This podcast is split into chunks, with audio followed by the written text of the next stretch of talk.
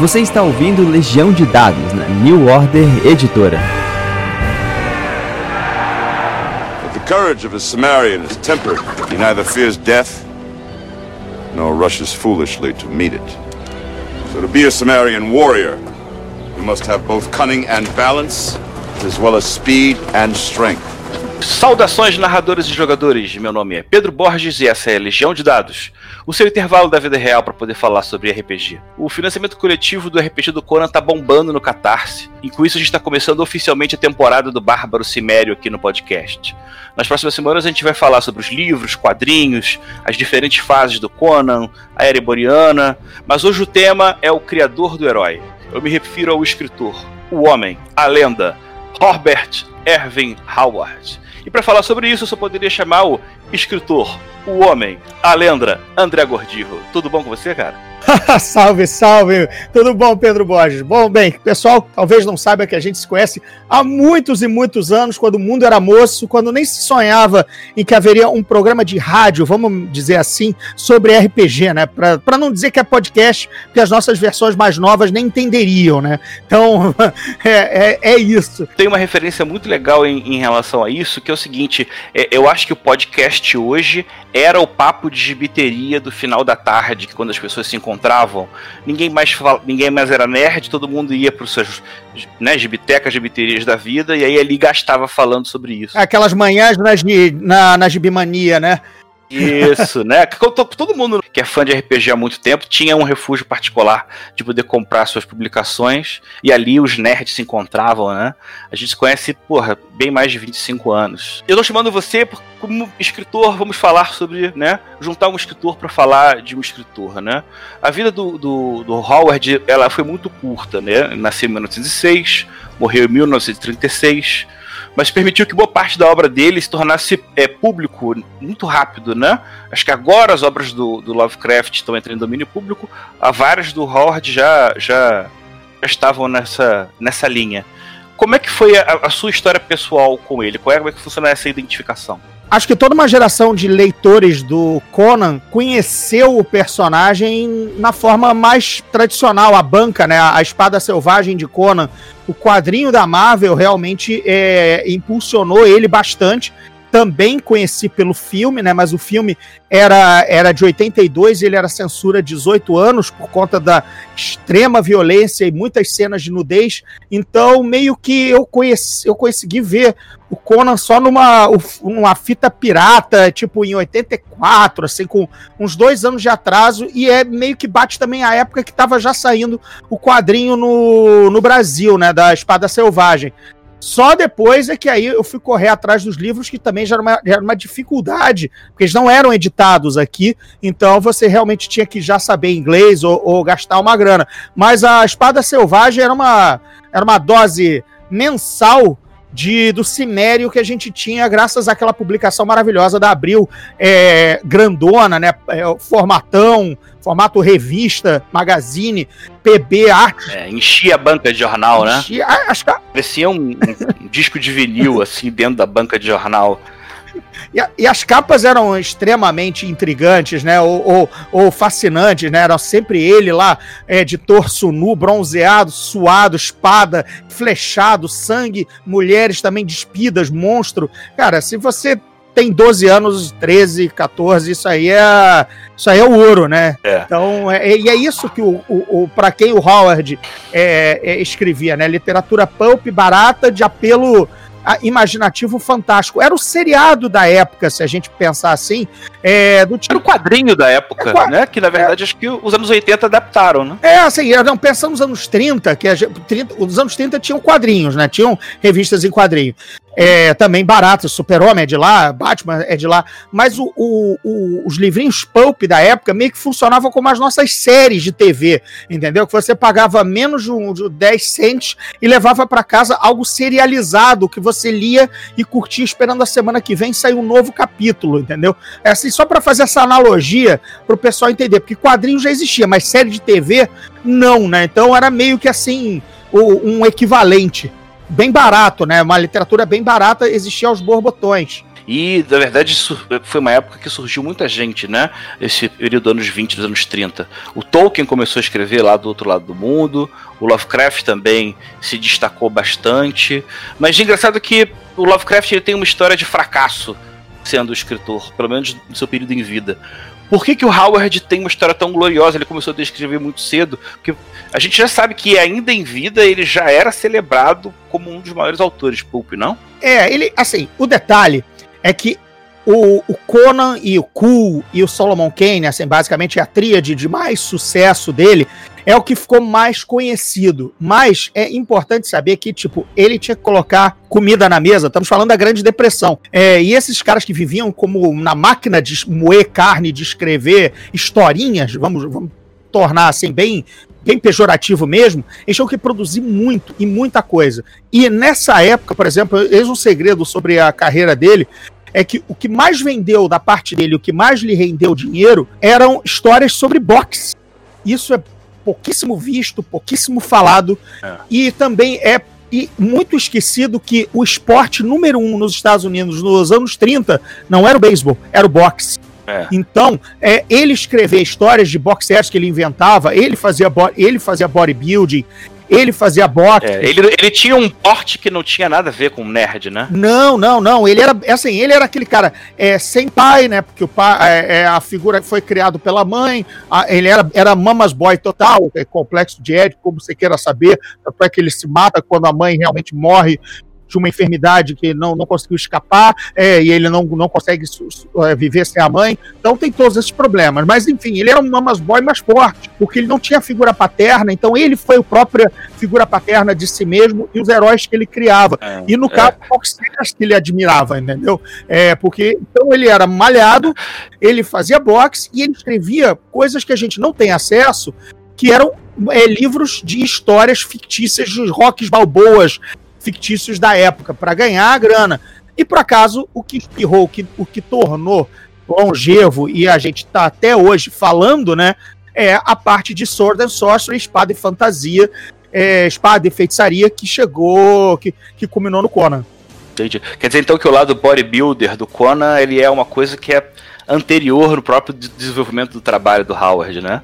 É, é anterior. Ele realmente era um cara ligado à atividade física. Então, antes, antes do Conan ser o Arnold, o Conan era o próprio Robert Howard, né? Que você. É, é. Claramente ele joga muitas coisas dele, como todo escritor, na verdade. Ele tem uma, ele tem uma projeção pessoal, né? Muito louca. Ele, quando ele era pequeno, ele, ele era de origem escocesa e irlandesa e gostava de ficar brincando que ele era um bárbaro que lutava contra os romanos, né? Um ponto que eu não posso deixar de colocar também, a gente fala da falta da presença paterna, mas diferente do, do, do Lovecraft, que teve uma história muito mais dramática, o caso da história do pai dele é mais uma história de ausência, né? Porque ele era médico, ele ficava andando pela região lá do Texas, do, de, de Oklahoma. O Howard ele teve uma vida um pouco mais prestigiada, beneficiada, porque ele viveu com os pais o tempo inteiro, né? Ele quase não saía de casa, ele não tinha tanto esse problema de lutar, brigar para poder ganhar grana, ser, o fato de ser pouca grana. Até porque acho que, acho que era a única opção dele, né? Para poder escrever. Isso da, da grana é o que o impeliu a, a criar a era iboriana, né? Por uma questão puramente e puramente é monetária. A lendas dos livros de boxe, e ele parou de fazer os livros, as histórias de boxe, quando já houve uma saturação do mercado, então ele já tinha muito concorrente e vendia menos. E foi aí que ele, ele trabalhou em outras áreas da ficção dele, e ele estava escrevendo muito é, contos históricos, que é romance não eram romances de 400 páginas, eram, eram pequenos contos de 12, 18, né, o que ele vendia para as revistas da época. Mas esses contos históricos estavam consumindo muito trabalho de pesquisa. Pelo que se sabe, ele ou ele deixou registrado, até de punho próprio, ele não teve vergonha de, de assumir isso. É que, por exemplo, ele gastava, vamos dizer, uma semana na biblioteca pesquisando para finalmente escrever a história ambientada, sei lá, num forte romano na época do imperador Deuclísio. Beleza. Ou seja, ele tinha que pesquisar todo esse período durante uma semana e na outra pro, produzir a história, vendê-la e aí só então receber. Ou seja, essa semana de pesquisa estava consumindo tempo de escrita, logo tempo de, de, é de comida na mesa. Então, ele cria a era boreana inspirado em uma colagem de períodos históricos que ele estudava e conhecia, para exatamente não precisar agora fazer pesquisa.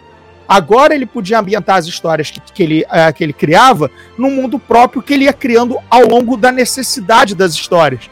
Ou seja, parou de, que, parou de passar essa semana na biblioteca e passou a cre, escre, escrever mais histórias. Foi uma decisão bastante, bastante é, é sensata. Eu conversei, por exemplo, com o Eduardo Spor é, no meu programa lá na Twitch sobre exatamente isso. Ele lançou, tá lançando agora o livro dele, Santo Guerreiro, Roma Invicta, baseado no São Jorge, na lenda do São Jorge, e ele pesquisou um ano e meio, um ano, enfim. Foi um ano que ele não, não foi remunerado por essa pesquisa, né? Foi um investimento por um livro. E agora o livro está saindo, mas resultado, ele teve que parar para pesquisar. Não foi um ano que ele escreveu. Já eu, por exemplo, lançando o meu terceiro livro agora, da Conclusão das Lendas de Balduria, o mundo é meu, foi só eu sentar e escrever. Não teve um tempo pesquisando, teve um tempo pensando, criativo e tal. Mas isso, isso influencia na tua vida como escritor, especialmente numa época de vacas muito magras, que era a época do Robert E. Howard escrevendo Conan. De novo, Grande Depressão, várias, vários é, rivais, vários concorrentes vendendo histórias para as mesmas revistas, né? O Howard teve uma, uma ideia muito sensacional do meu ponto de vista, que foi criar o que seria o Howard verso.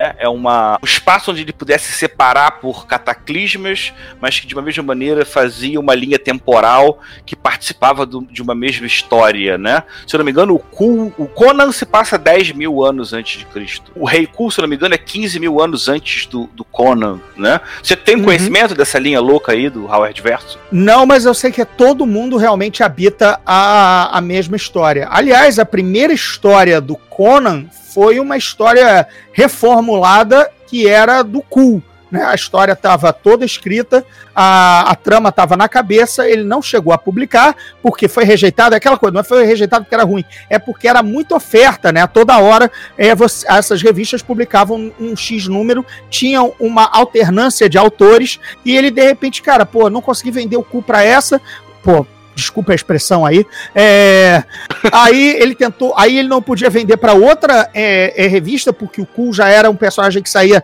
numa determinada publicação. Então o cara fez um, digamos assim, pintou o carro de outra cor e vendeu, sabe? Do tipo, é, é na, e olha, isso não é mal nenhum. Como escritor, enquanto, enquanto escritor, eu tenho vários trechos de livros que eu cortei e eu já enxertei em outros, mudando a, a os personagens, ou enfim. É, é, material, cara, é material teu criativo. Sempre, acho que você, Pedro, também já deve ter feito isso na, é. tua, na tua construção do teus, dos teus mundos de RPG ou no é. teu conteúdo de RPG. Cara, nada vai fora, porque aquilo que pode ser, aquilo que é, é lixo hoje, amanhã é ouro. E se não tiver testemunha, mete de novo, lavou, tá novo, né? Ele mandou um lavota novo no cu, desculpe a piada de novo, e aí né? saiu o Conan, entendeu? Limpinho, limpinho. Mas é, é, é, é, a gente brinca, e é porque quinta série sempre, sempre permanece, mas é interessante observar essas pequenas coisas do processo, né? como a gente tem um herói hoje tão estabelecido, tão influente em quadrinhos, é, é, em filmes, em uma propriedade como RPG, já passou por vários sistemas e agora está chegando num novo, e quando na verdade foi uma criação reaproveitada de um cara lá em, com, com 23 anos, mais ou menos, 27, algo aí que era o, que é o momento de explosão criativa dele. Lembrando que ele morreu aos 30, mas. Pro... É, a, prog a progressão foi assim: com 15 ele começou a escrever, com 18 começaram a comprar trabalhos dele. Não, não, com 9 começou a escrever, com 15 começaram a comprar trabalhos dele, com 18 o primeiro dele foi publicado e com 22 já tinha o nome dele na capa da Weird Tales. Exatamente, entendeu? E aí o auge do Conan, a gente tem aí realmente uns 7 anos de produção, junto com as outras coisas que, de, de novo, não, não vingaram ou não apareceram, seja histórias de boxe, seja histórias de, é, é digamos, de... Era tudo ao mesmo tempo, terminava de um, fazia de outro. É máquina, né? Era uma época que... As, as histórias são curtas, é verdade, não tô dizendo que não sejam trabalhosas por conta disso, mas era uma produção uma atrás da outra. Ele não, ele não, ele, o Howard nunca escreveu per se, né, um, um, romance. Há um romance inacabado do Conan, é, que na verdade era de novo histórias um pouco maiores. Aí cada historiador da. Que era o final, que é, é uma história dividida em cinco partes, que já ia virar um livro. Pois e é. disso deu então você já considera aí também. Ele era já, já um cara é, esco, es, escaldado em escrever em capítulos. Então, mesmo um romance tradicional para ele, ele pensava em, em, mini, em mini livros dentro do próprio livro, entendeu? Normal. É a mente criativa, como ele funcionava e como ele era treinado na época. Eu acho esses caras desse, desse período é, fascinantes ao output, a produção que eles tinham. Ou seja, o Lovecraft, seja ele, seja. É. máquina de escrever, Gordinho. Imagina escrever numa máquina de escrever, enfiar o dedo até sair sangue na parada. É surreal, cara. Olha, a gente tem um caso aqui, a gente tem um caso aqui, eu vou faltar ao nome, mas um, um Google ajuda, que é um, aquele brasileiro que escrevia romances para de faroeste para as bancas e saía um, um romancezinho por semana semana e ele tinha vários pseudônimos de autor gringo para parecer que era do Velho Oeste mesmo, mas na verdade acho que ele era um é. senhor do interior ali do, de, de Minas, sabe? Que tinha uma extensa coleção de filmes é, de faroeste e também de livros lá de fora. Não que ele estivesse copiando, mas é que ele era muito versado no universo faroeste e o cara produzia um livro, um livretinho, dois livretinhos por mês, entendeu? Então, então a gente tem exemplo disso. Dá para fazer, entendeu? É, é impressionante. Quem quiser ter uma ideia de como é que esse processo pode ser muito louco e como o Cordi usou muito bem a palavra máquina de escrever, tem um filme de 96 chamado Um Amor do Tamanho do Mundo, que conta a história dele. É, que inclusive quem faz o Howard é o Vincent D'Onofrio. Uhum. Chegou a ver esse filme? Sim, que ele, o Vincent D'Onofrio, é, é para a galera mais nova, é o rei do crime da série do, da Netflix do Demolidor. Pra galera um pouco mais antiga, ele é o quando ele surgiu, ele é o soldado do, do, do Nascido para Matar, do, do Kubrick, né? O soldado louco. É, ele, ele também foi o, o, baratão do Homens de Preto. Obrigado, exato. É o mais, olha... papel mais pop dele, né? O primeiro vilão do Homens de Preto, exatamente. É. E Cara, ele, ele lembra, assim, isso, ele é isso. é parrudo, né? Ele é bochechudo, parrudo, ele lembra mesmo o Robert Howard, entendeu? É, é, inclusive fala sobre a única namorada que ele teve na época, chamada acho que Noveline Price.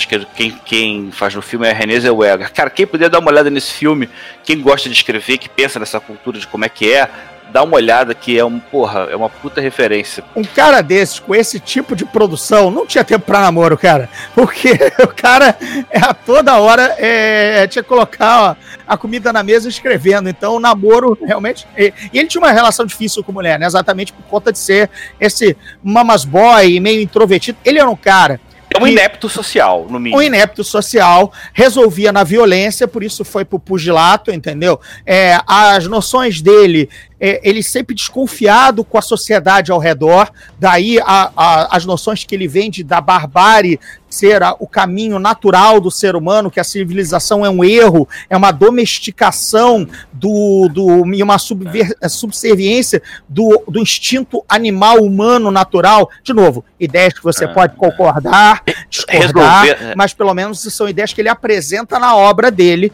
e ele defende através de personagens e situações, tendo ápice o Conan, o Bárbaro, que afinal acaba sendo domesticado, né? Porque ele ele ele, ele se torna rei, né? Ele, ele se vê dentro do, do, do sistema, sabe? A lá, a lá Capitão Nascimento, às vezes o sistema é foda, é tipo, ele se torna um rei, né? O bárbaro, é, ele se torna o ápice da é. sociedade, né? Da civilização. Conan é um personagem realmente impressionante. E o mais engraçado é que ele, na verdade, ele veio numa sucessão de outras criações do Howard. E aí, como criador de mundos, e aí qualquer pessoa que esteja ouvindo esse programa também vai entender. Imagine um sujeito que com 22 anos cria o personagem Solomon Kane, com 23 anos ele cria o o Rei Ku, em 24 ele faz o Bran McMorn, uhum. O Picto, né? com 26 o Conan. Olha que, que, que bizarro aqui. Eu falo de Howard Verso e já tô achando que ele também tem um quê de Stan Lee, porque, cara, é muito personagem maneiro em pouco tempo, né? Muito novo. é, exato, assim, tem que tirar o chapéu para essa galera, é, porque era, era isso. E, claro, ele criava muito. Então também a margem de acerto aumenta quanto mais você escreve, né? É, esses são os ápices de uma obra que às vezes pode ser até é, é subpar, né? Pode ser até, se você analisar realmente tudo que ele fez, pode, você pode encontrar muita porcaria, entre aspas. Mas é o normal de você fazer muito uma coisa, né? É, até se sobressair bem nos, nos, seus melhores nos seus melhores momentos. Repetindo, eu não falei aqui que há porcaria na obra do Howard, mas é possível que haja trabalhos menores em relação a tanta coisa que ele produziu. E de fato, aí ele tem mais chance de acerto do que quem só faz uma, um, um livro na vida. Não é, por exemplo, a autora do To Kill a Mockingbird, né? Que só escreveu um livro, né? E, e foi esse, e foi um sucesso é, astronômico, ela nunca mais voltou a escrever, entendeu? One Hit Wonder dos livros né? Exatamente. Sou impressionado como é que tão novo, né? Acho que a melhor lição que a gente tem com ele, e aí eu quero dividir com, com você é a seguinte: lição para ser escritor, em uma frase. A regularidade é o segredo de qualquer prática. Tem que sentar e escrever loucamente, né? Quer queira ou que não, tenha solidão, porque é muita coisa que você tem que ficar sentado na frente da tela para produzir simplesmente por produzir em vários momentos, né? E eu acho que essa, esse histórico de atleta dele, essa parte de exatamente ser malhador, ser também é boxer, é, ele entende que também a escrita é um músculo, a criatividade é um músculo a trabalhar. Então, exatamente, o exercício regular hum. levava a ele ser um bom é, lutador. O bodybuilding, o alterofilismo, a mesma coisa. E o exercício da escrita, também, acho que as duas coisas combinam, né? O mente são, corpo sã, não que a mente dele estava muito sã, mas pelo menos a criatividade estava é, tão é. treinada quanto o muque dele, né? Que ele, inclusive. É, eu acho que a, a, dosagem de loucura que todo escritor tem que ter, Deus já deu para ele de graça. É, a gente, a gente sabe dos, de, de caras, por exemplo, vamos, tra vamos trazer para a realidade moderna do, de falar, por exemplo, de um Salvatore, né? O Ray Salvatore, escritor do Drist, né? Da... Outro marombeiro. Ah, tá, outro marombeiro, é incrível. Outro maromba. É, é, é outro cara que a, aplicou isso, entendeu? A, também aplicou isso. A regularidade do exercício é, eu não. Eu tô, tô falando que agora, por exemplo, vou zoar que o Solano e o Spor são todos malhadores, né? E eu não, né? Eu sou a linha George Martin, entendeu? Fica, a única coisa que eu cultivo é a barba e a, e a barriga, não são os músculos, entendeu? Mas. A... Cara, é só olhar para você, não preciso falar nada.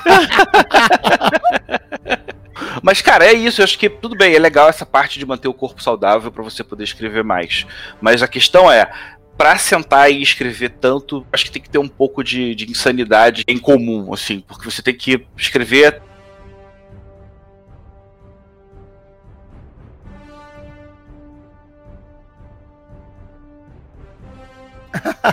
ah, sim, tem, tem agora tem por exemplo uma, uma vantagem de, de certos colegas que, e como eu, por exemplo, vieram ou, tra ou transitam pelo jornalismo, né? Que é uma coisa que, inclusive, nosso querido Oswaldinho me disse na, na hora que eu tava. É, que ele notou que eu era rápido em escrever e cumprir prazo como, como escritor. Ele disse: Claro, André, você é jornalista. O jornal amanhã não pode ser em branco. A manchete em branco é a minha demissão amanhã. Entendeu? O jornal não pode ser em branco. É. Então, ele tem que sair. Então, todo jornalista está sempre escrevendo porque o jornal tem que sair amanhã. Esses caras, principalmente dessa época, Howard, é, Edgar Allan Poe, Lovecraft, eles ganhavam a vida com isso. Então não podia não ter uma, uma história para vender. Lembra, eles não eram contratados das, das revistas ou dos jornais, eles vendiam. Então a, a história ainda tinha que agradar um editor. Claro, tinha os caras já com bom contrato, o cara até comprava uma história fraca porque você era da casa. Isso é normal. Isso obviamente acontecia. O, o Howard entregou uma história mais que o editor achou mais ou menos fraca, mas compra mesmo assim, diz melhora para a próxima edição, por favor. No, normal, isso, isso acontece nos bastidores da, da, da escrita, mas eles tinham que produzir para se alimentar, porque isso era o ganha-pão deles. E você vendia é de um lado para o outro, se não agradasse. É, gente, aqui fica. Não, a história é sobre Howard, mas é também sobre ser escritor, cara. Para você que está ouvindo, aqui já tem uma aula inteira para você refletir, né? Mas, cara, mas voltando pro Howard, cara, as coisas foram melhorando. Chegou uma hora que com 27 anos, lá em 1933, ele começou a trabalhar com um cara chamado Otis Adelbert Klein. É um cara que era escritor, mas que virou agente literário. Foi graças a esse cara que ele começou a ganhar muito, muito, muito dinheiro, porque ele deu justamente pro Howard essa visibilidade de, olha, vamos produzir, se você gosta aí de produzir bastante, então vamos colocar aí uma, uma, uma inteligência em cima dessa produção. Ele foi a pessoa que, um dos maiores responsáveis, apesar do, do Howard sempre ter escrito sobre diferentes temas, né? Ele com o Conan, ele começou a fechar muito as arestas, mas o Klein falou: não, olha só, mesmo que você tenha que escrever sobre pseudônimo, você tem que falar sobre coisas diferentes, porque sempre você vai ter clientes diferentes, de revistas diferentes, e você vai acabar ganhando mais grana. Né? Exato. O pseudônimo, que depois virou um negócio meio charmoso e tal, mas era exatamente para às vezes você se desvencilhar de uma imagem e conseguir vender é, para outros públicos sem contaminar, contaminar sua criação do tipo por ter um preconceito sobre o que você escreve, ou um determinado, ah, eu não vou ler isso porque esse cara só escreve de violência. De repente o cara quer escrever um romance é. água, com água com açúcar, mas pô, se ele coloca de Robert E. Howard, amor no oceano. É. Porra, não vai, vai ser oceano de sangue, né? A, a, a, a, a menina que tá indo atrás, nos anos 30, um livro romântico, não ia comprar. Então, ele podia assinar como é, condessa não sei das quantas, entendeu? E aí? É. Eu acho esse artifício sensacional. A única coisa que me incomoda é que na, é, na, época moderna da internet de hoje em dia, isso tem um quê de charlatanismo que não pega Sim, bem, né? A gente tem dois casos clássicos de super escritores com fama global que arriscaram, nos tempos modernos, que hoje o pessoal vai, é, vai reconhecer de imediato, é, publicar é, seus pseudônimos. Né? O Stephen King tinha o, o Bachman, né? o Robert Bachman, acho que era a versão, uma outra versão, os, tanto é que tem a, a, coleção chamada Livros de Bachman, que depois, assim, aí já passou a sair, assim, um pseudônimo de Stephen King, porque ele já abandonou, ele já, como ele diz, eu já matei essa personalidade, mas foram seis ou oito livros escritos sob esse pseudônimo. E, recentemente, a J.K. Rowling também, quando quis se desvencilhar das amarras infanto-juvenis do Harry Potter, quis fazer uma, uma história mais adulta, escreveu com outro nome também. Mas na época da internet isso foi revelado em questão de um mês, sabe? Não tinha graça nenhuma. Enfim, matou o propósito, né? Beats the purpose. É. É, deixou de ser uma, uma questão de identidade, só uma questão de, de assinatura mesmo, né? Pois é. É. é. Cara, ele escreveu sobre fantasia de terror, ficção científica, história de boxe, faroeste, ficção científica. Cara. É, é especialmente é faroeste, coisa. né? Ele, assim, morando no Texas. Ah como não ter é, o DNA do, do faroeste. É, Inclusive, é. foi numa dessas viagens lá pelo interiorzão que ele viu uma colina é, tomada por nuvens carregadas de chuva, mas que não estava exatamente ainda chorando a chuva, para falar de maneira poética. E ali ele vis, vislumbrou a Ciméria, né? Aquele picos enevoados é, que só uma raça é, de homens muito fortes saberiam escalar, treinados, né? E tal, que mas veio de uma viagem. Outra coisa também que a gente sempre fala, né? Que o escritor é uma esponja, uma esponja do que está acontecendo. Seja a história que o amigo contou, seja um amigo, seja um conhecido de um amigo que tem uma personalidade peculiar e você rouba para um livro seu, seja um cenário que você, numa prosaica é, ida para colocar gasolina numa estrada do interior, viu um, um, um pico enevoado e pensou: nossa, se ali habitassem bárbaros pronto, acabou. É, entendeu? É, é. A, a, influência dele de, de, de Velho Oeste era gigante. Ele tinha lá um herói dele, um xerife Kirby Buckner, que tinha uma série de histórias, até um conto famoso que acho que é, é Pigeons from Hell. Depois vale dar, vale dar uma conferida, né? Mas isso também é um reflexo, isso é engraçado, que a gente já vai chegar na grande criação dele, que é o gênero é, é, Sword and Sorcery, né? Mas ele veio de uma região dali do Texas que eu estava estudando, é muito engraçado isso, é, por indicação dos autores uhum. dos biógrafos dele, né? Que na década que ele viveu ali naquele canto do Texas, tiveram duas corridas do petróleo, que seria o equivalente a uma corrida do ouro, só que na época da, do, do petróleo que o Texas é, é, é, tinha aparecido, cada hora aparecia num lugar diferente. Então, em função disso, você tinha um clima muito barra pesada de ladrões, de violência, de gente ruim. Barbárie, entendeu? né? É, exatamente, de barbárie, né? E, cara, a gente tá falando aqui de um autor que cresceu, que produziu, ele já estava totalmente maduro e ele, na verdade, todo autor acho que tem que chegar uma hora que para ser alguém, ele tem que achar a voz dele, né? Uma coisa que seja pontual dele, uma coisa estilística, que talvez mesmo que você escrevendo outra coisa, você, né? Bem, não sei, o cara já tinha um estilo muito bom, mas é, é, o ponto mais importante aqui é definir como é que é a gênese do, do, do estilo espada e feitiçaria. Até então é, você não, não tinha. E, e o termo também não é nem do Howard, né? Quem cunhou isso pela primeira vez foi o colega dele, o Fritz Lieber, né? Do, de Lankmar, né? Da, de, de Fafir de ah, Grey Mauser. O termo Sword and Sorcery é do Fritz Lieber que também é contemporâneo, também é um colega dessa, dessa época de vender histórias, e no caso é, pegou, né? Pegou, a, a sacação é muito boa, né? É, que nem a gente tinha os épicos bíblicos, que eram chamados de Sword and Sandals, né? Espadas e sandálias, né? Aí você coloca Ben-Hur, Dez Mandamentos, né? Era um gênero fechado, particular, né? É, e a gente tem o espada e feitiçaria, que era o que faltava, ainda que Moisés tivesse mandado um baita feitiço para abrir o, o mar, o mar vermelho, é. um wishzinho. Um wishzinho, né? De leve. É, Divine Magic, aí você chama qualquer coisa aí, brincadeira, já estamos entrando no RPG natural, né? Nossa mente sempre é. vai por aí. Mas, mas o termo Sword and Sorcery é muito, é muito bonito e muito é, é marcante. Ele é mais atento para essa literatura do que, por exemplo, se aplicaria ao Tolkien, que não tem esse lado aventuresco, né, de espada e feitiçaria a todo lado. Não é rocambolesco, não é pulp. Tolkien não é pulp. Conan é, Lankmar é, esse pessoal já era mais, a, a, é, tinha uma aventura por semana, né? O Tolkien é outra pegada, por isso não, não se aplica o termo Sword and Sorcery, ainda que a gente tenha bastante espada e bastante feitiçaria. É, o Tolkien é, é alta fantasia. Aqui é capa, né? É, é espada e feitiçaria é, mesmo. É, capa, não, é porque o capa espada é outro gênero irmão. Na verdade, é tudo aventura, gente. É assim, se tivesse, se o, o, o Cardeal Richelieu mandasse magia, o nosso querido Três Mosqueteiros seria é, Sword and Sorcery. Não é, então era capa espada. Entendeu? Muito bom, muito bom, muito bom. Mas isso aqui acho que foi o grande twist que ele conseguiu.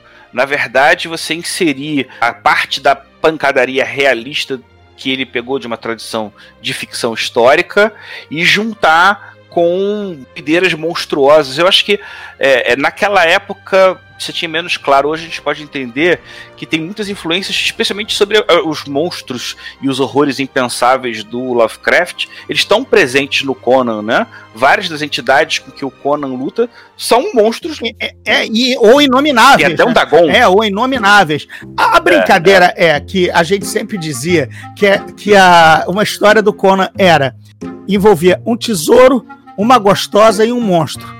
E às, às vezes ele. Aí você fazia um lego aí. Às vezes ele matava o monstro, pegava a moça e pegava o tesouro. Às vezes ele pegava o monstro, matava a moça e esquecia o tesouro. Mas você jogava aí com esses três elementos. Claro que é sacanagem, é porque muitas histórias que, essencialmente, é, ele também re, é, ele, te, ele teve críticas de alguns editores, que é quando ele começa a se repetir né? É, já pelo final da carreira, ele já começa a quase que se reescrever. Uma ou duas histórias são praticamente é, de, meio para o final do Conan. Você vê que era ou preguiça ou o problema de prazo, que ele meio que deu uma mexida, mas você, cara, é a mesma história, sabe? É a mesma história. É natural, é uma pequena crítica, ninguém escapa, o cara não é, não é acima de erros como, como, como escritor, como pessoa, pelo contrário, ele é um cara cheio de problemas e defeitos. E ele, nesse caso, em algumas algumas histórias, os, os historiadores do Conan apontam, os historiadores do Howard apontam altos plágios para às vezes se livrar de um prazo apertado ou tentar vender para uma revista rival uma história é, é, recalchutada, como a gente diz ali no, no, no rodízio de pneus que a gente tem que fazer com os nossos carros de vez em quando. O Howard, inclusive, gostava muito de poesia também, né? Vários dos, dos heróis tinham questões de poesia.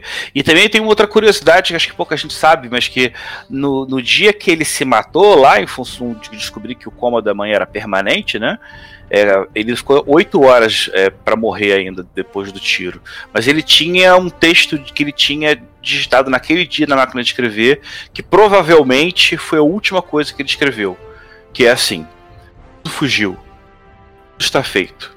Então levem-me à pira. O banquete acabou e as lâmpadas expiram. Sensacional, bonito, curioso. Só que, cara, os fãs são, e os historiadores são tão sinistros, né? Que o nego pesquisou em cima disso.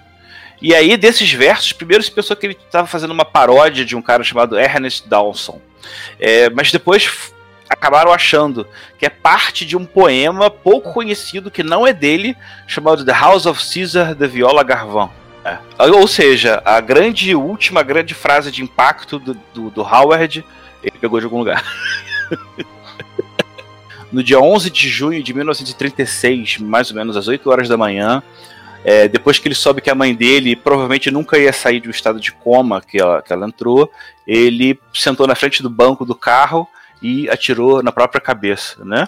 É, por uma razão do destino, no dia seguinte, a mãe dele veio a falecer. Os dois estão enterrados em Greenleaf, em Brownwood, nos Estados Unidos.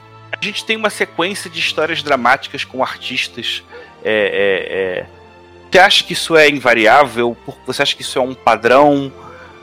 que você acha que qual é a sua percepção em relação a essa sequência de atores, de autores grandiosos que tiveram finais abruptos e tão dramáticos? Pois é, é eu tenho uma, uma, sensação bem, bem ruim quanto a isso, porque parece que a única saída para a criatividade ou para fama, de repente, é a tragédia pessoal, ou o suicídio, ou, ou a loucura quando acho que, a, ainda que seja é, é, um, é, uma atitude que realmente é, é, é, triste, acho que a gente devia valorizar mais quem ainda mantém a, a, boa luta e que mesmo assim é, consegue, por exemplo, você não vê um, um Stephen, graças a Deus, um Stephen King não se suicidou, entendeu? E outros grandes continuam produzindo e a gente só tem a lamentar quem acha que só encontra isso como, como saída para as suas dores, quando de repente talvez continuando a, a criar fosse uma saída, quer dizer, com certeza uma saída bem melhor, né,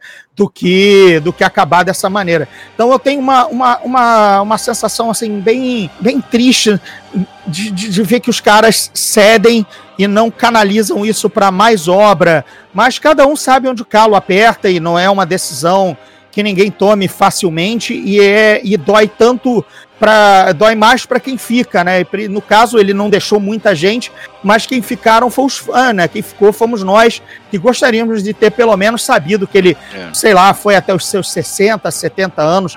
É, se bobear, a gente ainda teria nascido e o, é. com nos últimos anos ainda de vida do, do Howard já, já velhinho e, tem, e caminhando naturalmente para o seu, pro seu desfecho, né?